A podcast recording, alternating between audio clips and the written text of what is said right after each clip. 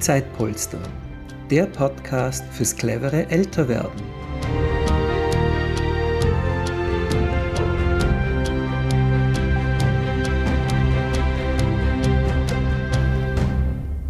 Hallo und herzlich willkommen zu einer neuen Folge von unserem Podcast Zeitpolster, dem Podcast fürs clevere Älterwerden.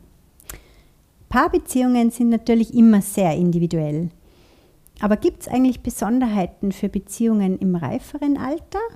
Vielleicht spezielle Konfliktpotenziale, aber auch Entwicklungschancen?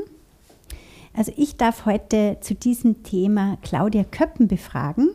Sie ist staatlich geprüfte Lebens- und Paarberaterin und hat Antworten auf diese Fragen. Hallo liebe Claudia, darf ich dich bitten, dass du dich zuerst einmal selber ein bisschen vorstellst? Ja, hallo liebe Judith, vielen Dank für diese Einladung. Wie du schon gesagt hast, ich bin Lebens- und Paarberaterin, beschäftige mich äh, in den letzten Jahren sehr intensiv mit der Paarberatung, mache aber natürlich auch alles andere, was den Bereich Lebens- und Sozialberatung anbelangt. Habe noch zusätzlich eine Ausbildung in Supervision, Stressmanagement und Burnout-Prävention. Danke, Claudia. Wie ist denn das? Wie unterscheiden sich denn Beziehungen im Alter oder sagen wir in der zweiten Lebenshälfte zu Beziehungen in der Jugend? Ja, also ganz klar natürlich in der zweiten Lebenshälfte haben wir schon sehr viel mehr an Lebenserfahrung, die wir mitbringen. Wir wissen schon ganz genau, was wir möchten, was wir nicht mehr möchten.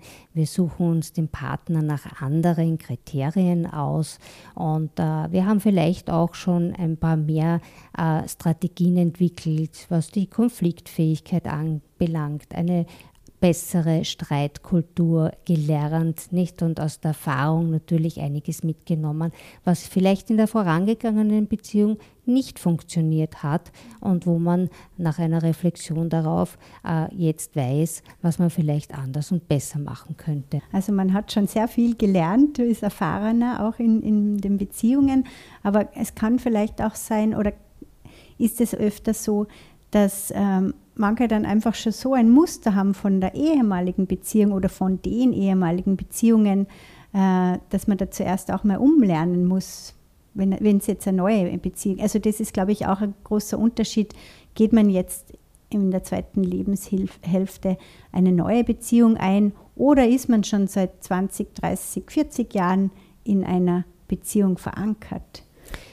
Natürlich ist ein großer Unterschied, äh, wenn eine Beziehung scheitert und man dadurch in der zweiten Lebenshälfte noch einmal durchstartet, wird man wahrscheinlich äh, so klug sein und äh, aus den vergangenen Fehlern lernen und sich diese alten eingesessenen Muster auch vielleicht in einer Beratung mal ansehen, weil eines ist klar, wenn man das nicht bearbeitet, dann nimmt man es immer wieder mit in die nächste, nächste, nächste Beziehung. Beziehung. Also daher äh, ist immer anzuraten, das vielleicht mit professioneller Hilfe mal anzusehen. Äh, wenn jetzt Paare entscheiden, sich im Alter noch einmal äh, zu trauen, nicht neu durchzustarten, äh, wie gesagt, dann gehen die mit einer anderen ähm, Intention hinein. Man überlegt vielleicht, will man überhaupt noch einmal gemeinsam wohnen oder sagt man Beziehung ja, aber wohnen bitte getrennt. Also hier gibt es einfach andere Prioritäten. Und wenn man jetzt äh, in einer alteingesessenen Beziehung ist, ist es dann auch im Wandel, gerade äh, ab, äh, ab 50 oder 60 Jahren, gibt es da vielleicht noch spezielle Konfliktpotenziale, die im Familienleben, im Berufsleben noch nicht so da waren? Gibt es etwas, worauf man vielleicht achten sollte auch? Naja, ich würde sagen, die Konflikte verändern sich nicht. Ja, die Konflikte äh, sind äh, meistens äh, aufgrund einer misslungenen Kommunikation und das ist etwas, was wir sowohl in jungen Jahren als auch in späteren Jahren haben, eine Kommunikation. Äh, darauf muss geachtet werden, dass die funktioniert, dass der Empfänger auch das hört, was der Sender sendet. Oftmals ist es anders nicht? und das ist der Grund, warum es dann zu vielen Missverständnissen kommt oder man sich nicht ausreden lässt, äh, nicht zuhört. Äh, oftmals äh, der eine glaubt zu wissen, was der andere sagt. Gerade in längeren Beziehungen kommt sehr oft vor, dass Partner, Partnerin glaubt zu wissen, was Partner und Partner sagen wollen würden und gar nicht mehr den Satz zu Ende hören. Mhm. Und dann es wiederum zu diesen Missverständnissen kommt, die man gut ausräumen könnte. Mhm. Weil manchmal ist es vielleicht auch schwer zu wissen, ist denn das jetzt richtig angekommen, oder? Soll man da vielleicht nochmal nachfragen? Unbedingt. Dann, mhm. Unbedingt nachfragen. Äh, was hast du denn gehört? Mhm. Ja, was ist denn bei dir angekommen? Sag mir doch bitte, was du jetzt verstanden hast. Ja, also dieses Rückversichern äh, ist eine wunderbare Möglichkeit, um äh, auch wirklich tief ins Gespräch reinzutauchen. Nicht? Und dazu rate ich immer in meinen Beratungen, äh, wenn man miteinander kommuniziert, bitte Handys weg und alles andere, was in irgendeiner Form ablenken könnte, zur Seite legen. Äh, die Kinder gut ins Bett gebracht haben und äh, für jegliche Störung von außen sorgen, dass diese nicht stattfinden kann. Mhm. Okay, also Kommunikation natürlich ganz, ganz wichtig. Was gibt es sonst für Konfliktpotenziale? Mhm. Naja, unterschiedliche ähm, Ansprüche, zum Beispiel in Bezug auf äh, Aktivitäten. Äh, wenn zum Beispiel einer äh, sehr aktiv ist und der andere lieber die Couch besetzt, ja, oder aber auch äh, im Bereich der sozialen Kontakte. Äh, einer hat gerne mehr Freunde um sich, am liebsten jeden Tag Open House. Der andere sagt, um Gottes Willen, ich bin im Job nur mit, mit Menschen um, um gegangen und, und möchte äh, meine Ruhe haben. Äh, also hier gibt es oftmals Konflikte oder auch wenn zu wenig gemeinsame Interessen da sind, nicht und man äh, genauso finanzielle ähm, Aspekte, wenn darüber nicht äh, man sich einig ist ob äh, und wie das Geld äh, angelegt wird oder angespart wird, nicht? Mhm. Okay, also ein großer Teil ist eben auch unterschiedliche Vorstellungen vom glücklichen Leben, wie du meinst, jetzt zum Beispiel in der Freizeit oder eben im Sozialbereich. Wie geht man denn damit um, wenn man jetzt ganz unterschiedliche Bedürfnisse hat ähm, und, und das dann eben zu Konflikten führt? Muss man einfach ganz, ganz tolerant sein? Braucht man viele Kompromisslösungen? Äh, oder kann es auch dann mal sein, dass man sagt, na, wir passen einfach nicht zusammen, weil es zu unterschiedlich ist. Das gibt es wahrscheinlich verschiedene Lösungen und wie kann man da herausfinden, was die richtige ist? Du hast es schon angesprochen, Kompromisse, das ist das Gebot der Stunde. Äh, Wenn es zu unterschiedlich wird, dann muss man einfach äh, versuchen, einen Kompromiss, einen Mittelweg zu finden. Ja, das ist oftmals in der Beziehung möglich, oftmals leider aber auch nicht. Und da ist ihm auch wieder äh, anzuraten, bevor es dann ganz kippt, die Beziehung, dass man vielleicht einmal eine Beratung aufsucht, wo dann eine Sicht von außen mal da ist, äh, wo man die Möglichkeit hat zu reflektieren und eben auch mit Hilfe eines Außenstehenden dann eine Lösung, einen Mittelweg findet. Mhm.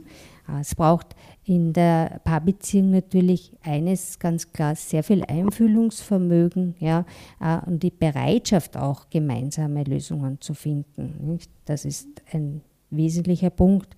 Und was ich auch noch vielleicht sagen möchte, äh, dass man versucht, Vorwürfe zu vermeiden. Das kommt auch immer wieder vor äh, anstatt Vorwürfe, man darf einen Wunsch formulieren, man kann sagen, ich wünsche mir von dir, aber nicht, du hast schon wieder nicht und immer muss ich dies und immer muss mhm. ich das, nicht. Man darf sagen, ich wünsche mir von dir, äh, dass du dich im Haushalt öfter beteiligst, weil es mir wichtig ist, dass ich nicht das Gefühl habe, ich muss alle Arbeit alleine tragen. Klingt ganz anders, als man sagt, ich muss schon wieder alles machen und du tust nichts. Nicht? Dieses Weil ist ein, ein ganz wesentlicher Punkt. Das Weil, die Begründung, da tut sich der andere leichter zu mhm. verstehen. Warum ist es meinem Partner, meiner Partnerin so wichtig? Und was auch noch wesentlich ist, würde ich sagen, sind Ich-Botschaften. Ja? Das Feedback. Also ich wünsche mir von dir klingt anders als du machst etwas falsch. Mhm. Dann ist der andere auch nicht so unter Druck gesetzt. Genau, ja. ja. Und wenn ich Feedback geben möchte, dann sollte das immer konstruktiv sein und äh, dann, dann sollte man im besten Fall fragen, darf ich Feedback geben? Darf ich dir ein Feedback geben? Wird der andere wahrscheinlich sagen, ja. Und dann kann er es auch besser nehmen in der mhm, Regel. Mhm, ja. Super. Du hast schon angesprochen, dass wenn man Konflikt sehr eingefahren ist und man keine Lösung rausfindet, dass dann zum Beispiel eine Paartherapie, Paarberatung äh, sinnvoll wäre.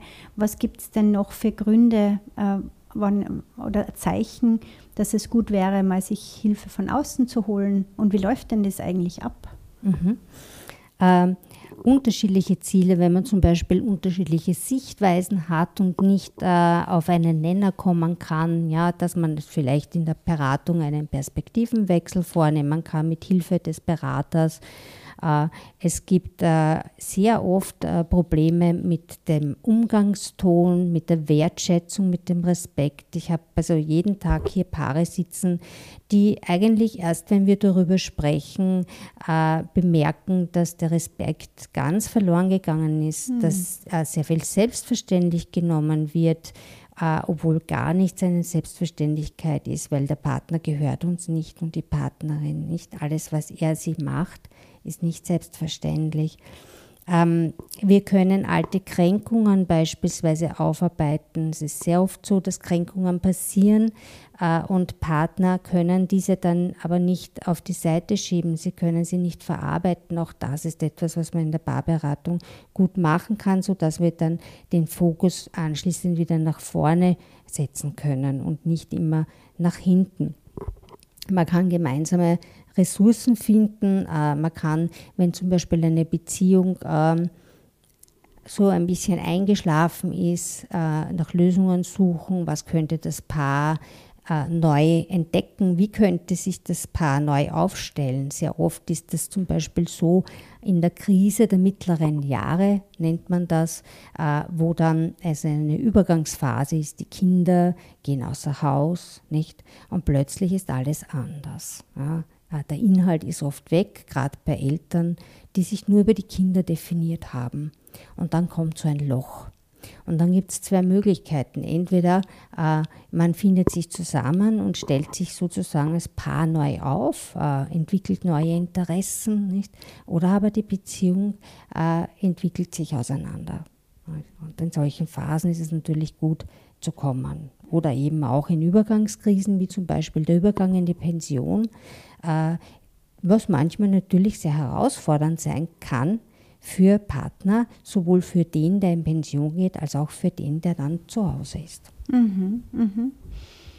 Okay, und wie, wie läuft sowas ab? Wie, wie, wie lange im, also wie lange sind, wie viele Sitzungen sind im Durchschnitt sicher unterschiedlich, gell, individuell auch wieder, aber im durchschnittlich, wie viele Sitzungen würdest du sagen, dass man sich darauf einlassen soll? Und ähm, wie beginnst du denn so eine Therapiesession? Mhm. Also die, die, Anzahl der Sitzungen ist ganz unterschiedlich. Ich betreue Paare, die kommen fünf bis zehnmal und ich habe aber auch Paare, die begleite ich ein halbes Jahr und länger. Äh, dann natürlich in anderen Frequenzen. Ja, Anfang ist die Frequenz anfangs immer relativ kurz, also ein bis zwei Wochen Abstände und Paare, die länger kommen, äh, die kommen dann natürlich in drei, vier Wochen Abständen oder noch länger. Wie startet so etwas? Man kommt in die Beratung, macht einen Termin davor aus und, und wir lernen uns kurz kennen.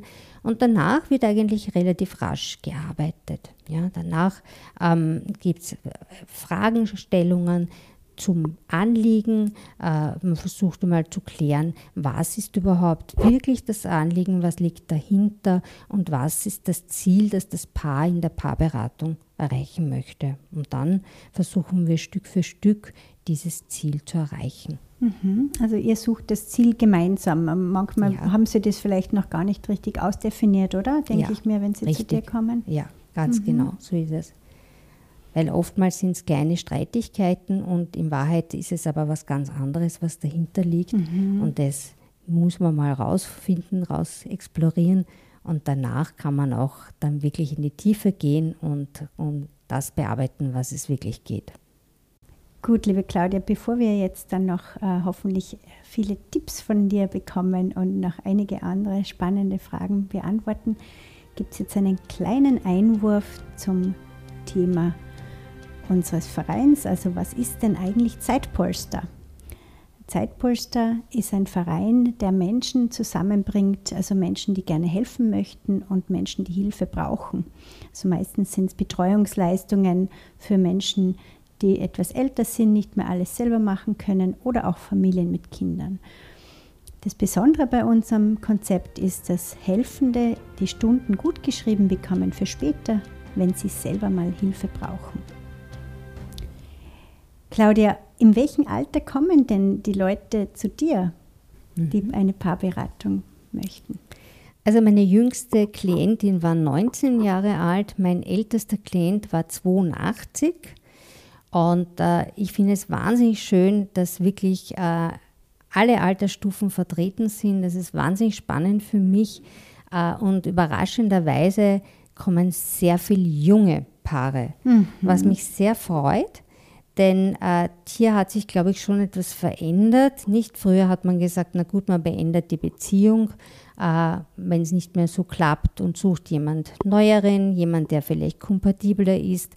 Heute sind die Paare wirklich daran interessiert und bemüht, an ihrer Partnerschaft zu arbeiten. Gleichzeitig habe ich aber auch ältere Paare, was ich auch immer wieder sehr, sehr schön finde, dass die dann mit Anliegen kommen und sie sagen, wir kommen da alleine einfach nicht raus, wir kommen nicht weiter, es dreht sich immer wieder das Gleiche um das Gleiche. Und dann äh, hier Lösungen zu finden, wo Paare, die kurz vor der Scheidung stehen, dann wirklich mit einem breiten Lächeln hier herausgehen, das ist wahnsinnig schön für mich. Ja, das ist also das, was mir Energie gibt und äh, warum ich immer wieder weiß, warum ich diesen Beruf so sehr liebe und gewählt ja, habe. Das ist bestimmt sehr erfüllend, ja. wenn man merkt, man hat gleich zwei Leben ja. verändert. Es gibt bestimmt auch äh, in Beziehungen oft das Problem, also nehme ich mal an, dass eine Person eine Therapie machen möchte und die andere sich aber dagegen sträubt. Äh, meine Einschätzung wäre jetzt gewesen, ja, wenn, dann geht es nur mit beiden. Aber gibst du auch manchmal Tipps für die eine Person in der Partnerschaft, die bereit dazu ist? Absolut.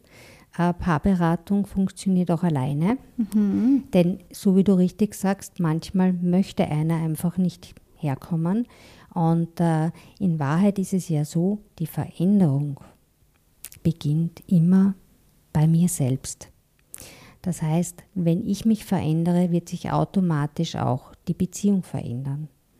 Und äh, ich arbeite dann mit demjenigen, der hierher kommt, an der persönlichen Veränderung, schaue mir an, welche Muster gibt es hier, was müsste diese Person verändern, damit sich das positiv auf die Beziehung auswirkt. Und da äh, wissen dann eigentlich die Klienten und Klientinnen relativ rasch Bescheid, naja, ich könnte ja vielleicht mal weniger motzig sein oder ich könnte ja vielleicht mal mehr Rücksicht nehmen oder ich könnte geduldiger sein. Also die haben die Lösung relativ rasch bei sich, mhm. aber aus irgendeinem Grund äh, haben sie es zu Hause noch nicht umsetzen können. Und hier äh, wird darüber reflektiert und äh, mit der Unterstützung, mit professioneller Hilfe passiert dann ein Prozess und diese Veränderung wirkt sich natürlich auf den Partner aus. Und wenn der Partner dann merkt, uh, da geht ja was, ja, da ist ja plötzlich was anders, dann ist er meistens auch sehr gewillt, hierher zu kommen. Ah, okay. Also es kann sein, dass ähm, am Anfang nur eine Person ja. äh, in der Therapie ist und dann die zweite Person hinzu holt. Also du hast es gar nicht so selten, dass du mit einer Person Kommt zumindest vor. startest oder Ganz genau, allgemein. Ja. Und es hat auch. Äh, mhm. gute Erfolgschancen. Mhm. Mhm. Okay, spannend, ja. Und vorher hast du auch schon kurz angesprochen, dass es in der Pension natürlich viele, viele Veränderungen gibt und dass das auch eine Zeit sein könnte, wo eine Paartherapie sinnvoll ist. Möchtest du da vielleicht noch ein bisschen genauer eingehen? Was sind denn da so die Punkte, die aufploppen können, wenn, wenn einer oder beide Personen in Pension gehen. Mhm.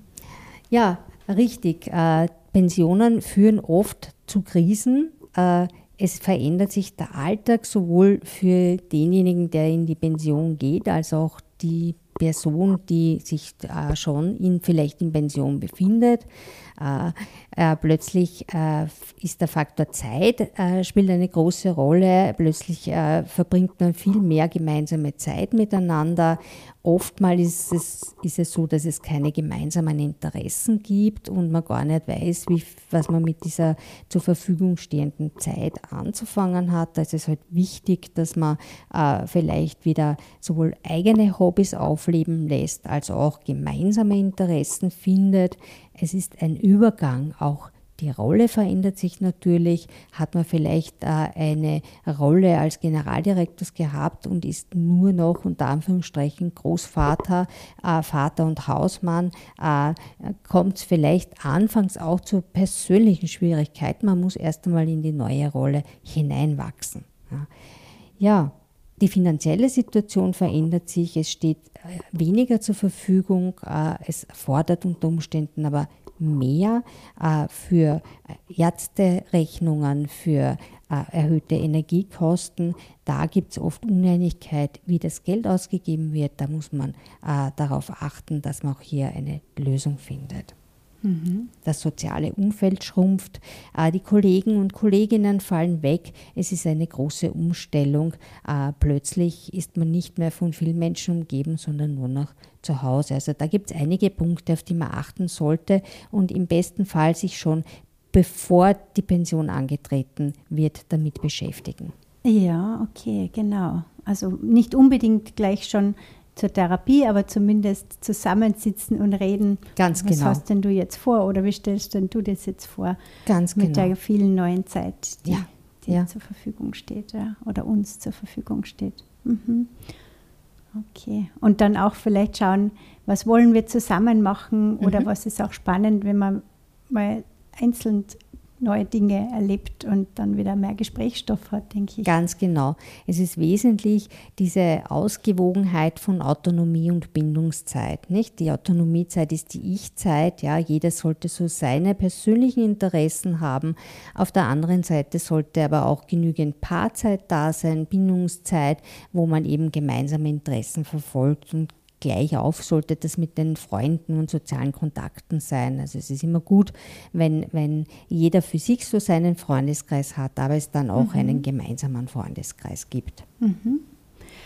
Hast du denn vielleicht noch irgendwelche speziellen Beziehungstipps, dass es vielleicht gar nicht so weit kommt, dass man, man, Therapie ist ja Gott sei Dank heutzutage auch anders angesehen als früher. Es ist einfach ein bisschen eine Hilfestellung, äh, aber vielleicht, wenn man gewisse Tipps berücksichtigt, äh, dass man gar nicht oder später erst in Therapie gern, mhm. gehen muss. Mhm. Äh, was ich sehr oft erlebe, ist eine falsche Erwartungshaltung. Dass also äh, viele Paare äh, falsche Erwartungen vom Partner, von der Partnerin haben, die zum Teil gar nicht erfüllt werden können. Und ich glaube, wenn, wenn wir uns mit den Erwartungen zurückhalten, dann werden wir auch weniger oft enttäuscht werden. Und so wie schon erwähnt, wir dürfen uns gerne etwas wünschen vom Partner, von der Partnerin, aber wir sollten niemals eine Erwartung Erwartung haben. Das geht meistens schief. Dann eine weitere äh, Geschichte ist die Sache mit der Selbstverständlichkeit. Ich glaube, ich habe schon erwähnt, äh, nichts als selbstverständlich sehen, was der Partner, die Partnerin tut. Nicht? Ich erlebe immer wieder, dass einer sagt, wissen Sie, ich mache das Frühstück, dann bringe ich die Kinder zur Schule und in den Kindergarten, äh, dann äh, verrichte ich meinen Job, gehe einkaufen und abends koche ich noch und meine Partnerin sagt, du tust ja nichts im Haushalt weil sie das als selbstverständlich sieht nicht? und gar nicht bemerkt, dass eigentlich da sehr viel auch an Leistung vom Partner kommt. Ja? Was ein weiterer wichtiger Punkt ist natürlich Respekt und Wertschätzung. Also das dürfen wir niemals vergessen. Äh, Manchmal erlebe ich, äh, wenn ich frage, äh, naja, kann es sein, dass Sie mit der Freundin liebevoller sprechen als mit dem Partner, äh, dass die Augen groß werden und äh, man sich eingestehen muss, ja, so ist es. Und das mhm. erlebe ich leider, leider sehr, sehr oft. Mhm. Also eher in, in eingefahrenen Beziehungen, Richtig. die vielleicht schon Jahrzehnte zusammen ja. sind. Ja, mhm. ja, also das ist dann ein großes Aufwachen äh, und, und ein, oftmals auch eine große Betroffenheit, weil man sich dessen gar nicht bewusst war, äh, dass sich da schon eben ein gewisser Ton eingeschlichen hat und dass es gar, gar keine Wertschätzung mehr gibt für das, was der andere ist und was er tut. Ja. Was auch natürlich wichtig ist, ähm, soziale Kontakte, ich habe es auch schon, schon erwähnt, dass es immer, also nicht nur alles zusammen machen, nicht nur aufeinander kleben, dann hat man nichts mehr, was man sich erzählen kann. Also ist das schon auch gut, dass man sich auch getrennt voneinander äh, Interessen verfolgt und, und äh, auch beschäftigen kann. Also es gibt immer wieder äh, Partner, äh, die glauben, der andere sei verantwortlich für sein Glück. Das ist ein großer, großer, großer Irrglaube, nicht? Also wir sind selbst verantwortlich für unser eigenes Glück und die Beziehung ist eigentlich nur das Tüpfelchen am i. Mhm. Okay, ja, super. Da waren ja viele, viele Dinge dabei wo, wo, die, wo jeder jetzt schon mal reflektieren könnte, gibt es da irgendwo Verbesserungspotenzial in einer meiner Beziehungen, in einer Beziehung. Genau. Was, was ich da teilweise sicher auch auf Freundschaften auch umwälzbar, gell? Natürlich. nicht nur auf Paarbeziehungen. Mhm. Natürlich. Gibt noch jede Menge andere, vielleicht was noch wichtig wäre, nicht darauf warten, dass sich der Partner verändert. Wir haben es eh auch schon angesprochen, die Veränderung beginnt immer bei mir selbst. Also äh, wenn ich merke, ich bin in der Beziehung nicht glücklich, dann muss ich bei mir beginnen, weil ich habe nicht die Macht, meinen Partner zu verändern, aber ich habe sehr wohl die Macht, bei mir was zu verändern. Nicht? Und wir haben in der Beziehung, wenn eine Beziehung in die Schieflage gerät, dann sind immer beide verantwortlich dafür. Mhm. Das heißt, ich kann dafür sorgen, dass ich meinen Teil bearbeite, indem ich reflektiere, indem ich mich frage, was kann denn ich dazu tun, dass es besser wird für die Beziehung. Hm? Und wann ist es zu spät oder wann äh, kann man auch, oder wann ist die Entscheidung die richtige, zu sagen, na, es, es geht einfach nicht mehr mit uns zwei? Mhm.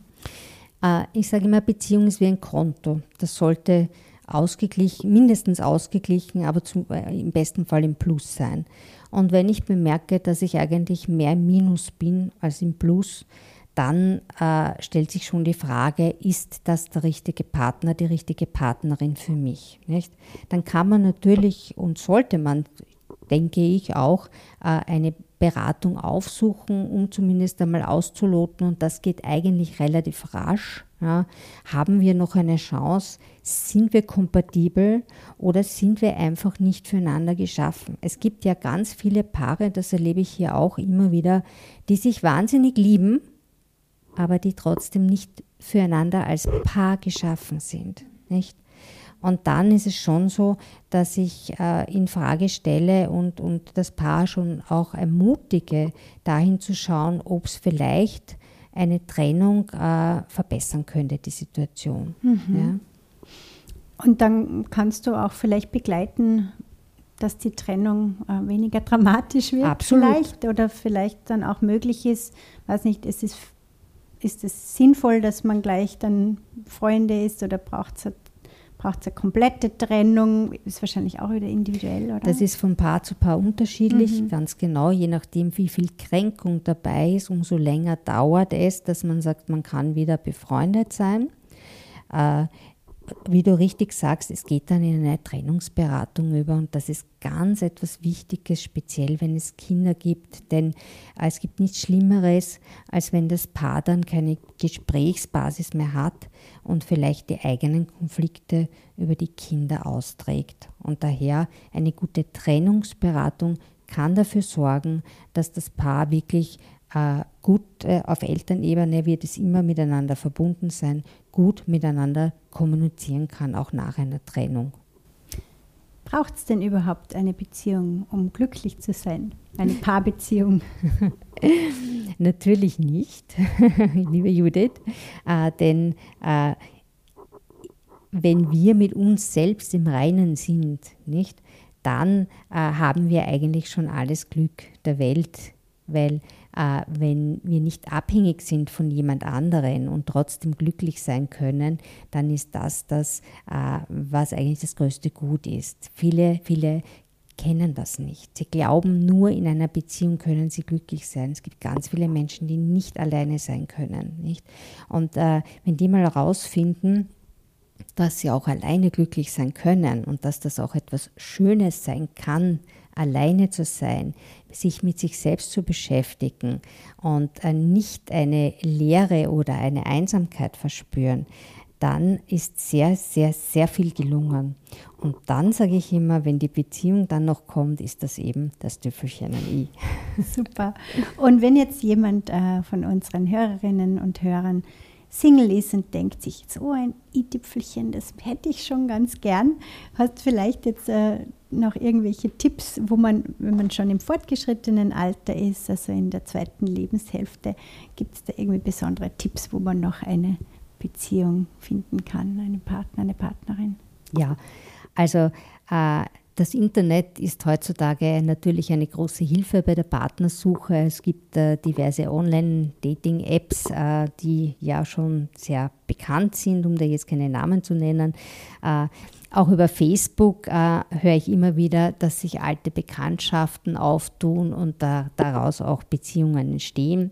Man kann natürlich auch äh, soziale Aktivitäten äh, machen. Man kann in Buchclubs gehen, in Tanzclubs gehen, man kann wand sich Wandergruppen anschließen. Also Tanzclub ist auch eine Sache, wo ich immer wieder die Rückmeldung bekomme, dass sich hier Partnerschaften aufgetan haben äh, gemeinnützige Organisationen etwas ehrenamtlich machen, wo man dann vielleicht auch Gleichgesinnte trifft. Das ist auch etwas sehr Schönes, nicht nur Sinnvolles, sondern auch Verbindendes. Also auch hier gibt es die Möglichkeit, ja, man kann Kurse machen, Weiterbildungen, auch da eben dann die gemeinsamen Interessen.